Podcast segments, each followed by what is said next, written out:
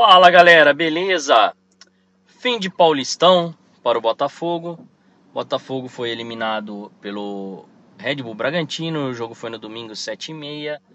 Ah, jogo em Bragança Paulista. Botafogo repetiu praticamente o mesmo, a equipe que jogou na quinta-feira à noite contra o time do São Raimundo.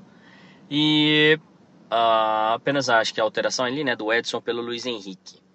Uh, o Botafogo foi superado pelo, pelo, pelo time do Bragantino. Vale lembrar que o time do Bragantino não jogou no meio de semana, estava descansado desde o domingo uh, pela última rodada do Campeonato Paulista. E acho que isso fez bastante diferença a questão do preparo físico, né? Eu acho que a vantagem física ajudou. Logicamente, a gente sabe que o time do Bragantino tem uma questão técnica de Série A, né? É, jogadores é, jovens, mas muito técnicos. É, e acho que eles fizeram né, é, valer toda essa superioridade técnica e também é, física.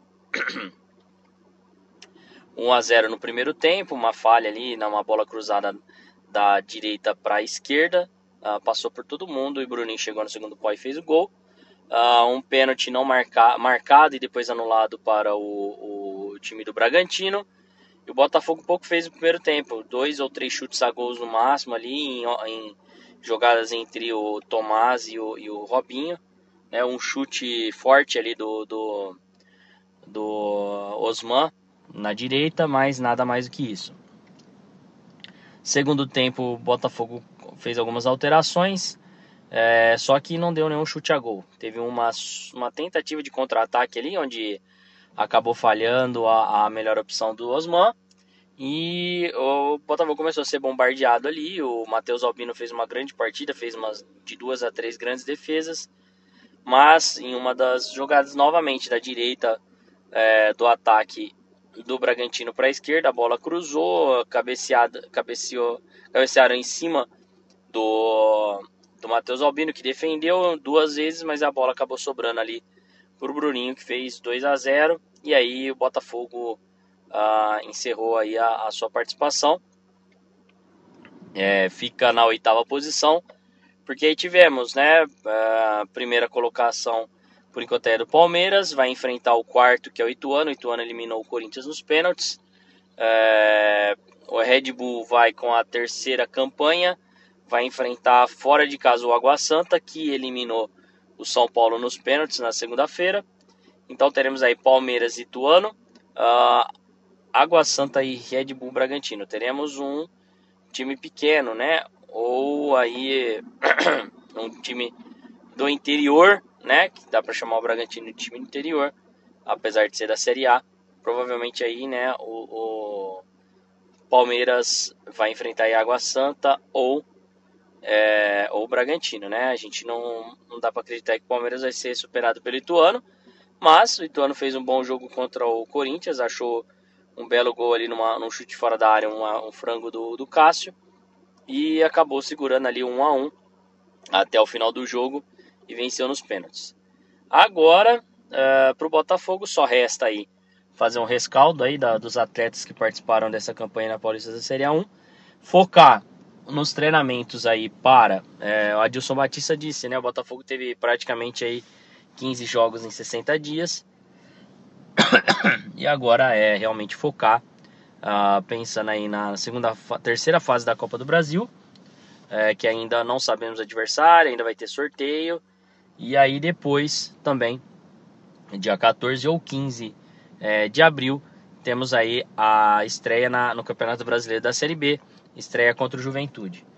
É, hoje, né, estou falando hoje, é, terça-feira, 14 de março, Devemos ter aí uma coletiva do Paulo Pelaipe, vai fazer um, uma avaliação aí da, da, da Série A1 e vai falar um pouquinho aí também dos planos para a Série B. Série B, é, eu acho que vai ser uma das mais, é, é, digamos, equilibradas aí, sem nenhum time grande, né? É, então, grande que a gente diz, né? Do, do, do, G13 ali, né? Daquele G14. E aí vamos para um, uma Série B bem equilibrada aí, e acreditei que o Botafogo precisa de reforços, mais um goleiro, provavelmente aí mais um ou dois zagueiros, mais um ou dois volantes e quem sabe aí mais uma peça é, para o ataque.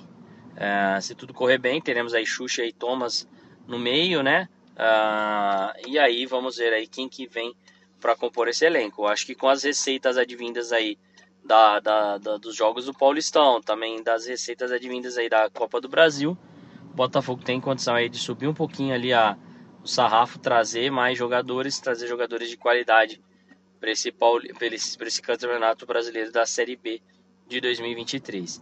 Ficar satisfeito com a oitava posição? Não, por conta que a gente poderia talvez ter passado pelo Bragantino, né? Ser um dos semifinalistas. Mas também não é terra arrasada. É, ficamos na frente aí de outras 16 equipes, de outras 8 equipes.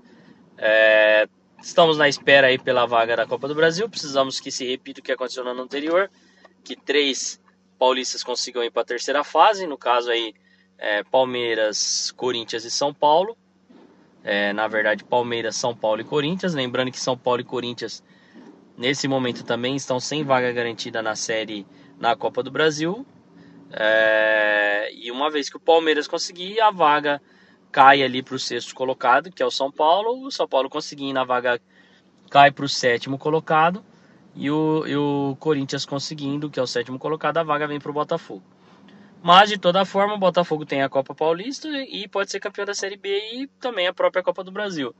Mas não participar um ano da Copa do Brasil também não é nenhum desespero. É... E a gente pode aí, é, é, fazendo uma Série B é, muito boa, talvez aí, quem sabe, né? Conseguir um acesso para a Série A, que eu acho que é mais importante, né? O acesso para a Série A do que pensar somente na vaga da, da, da, da Copa do Brasil. Então é isso, um bate-papo rapidinho com vocês aqui. É... Vamos ver aí o que vem para a Série B e terceira fase da Copa do Brasil. Grande abraço, galera. Resenha Panterina no ar. Fui!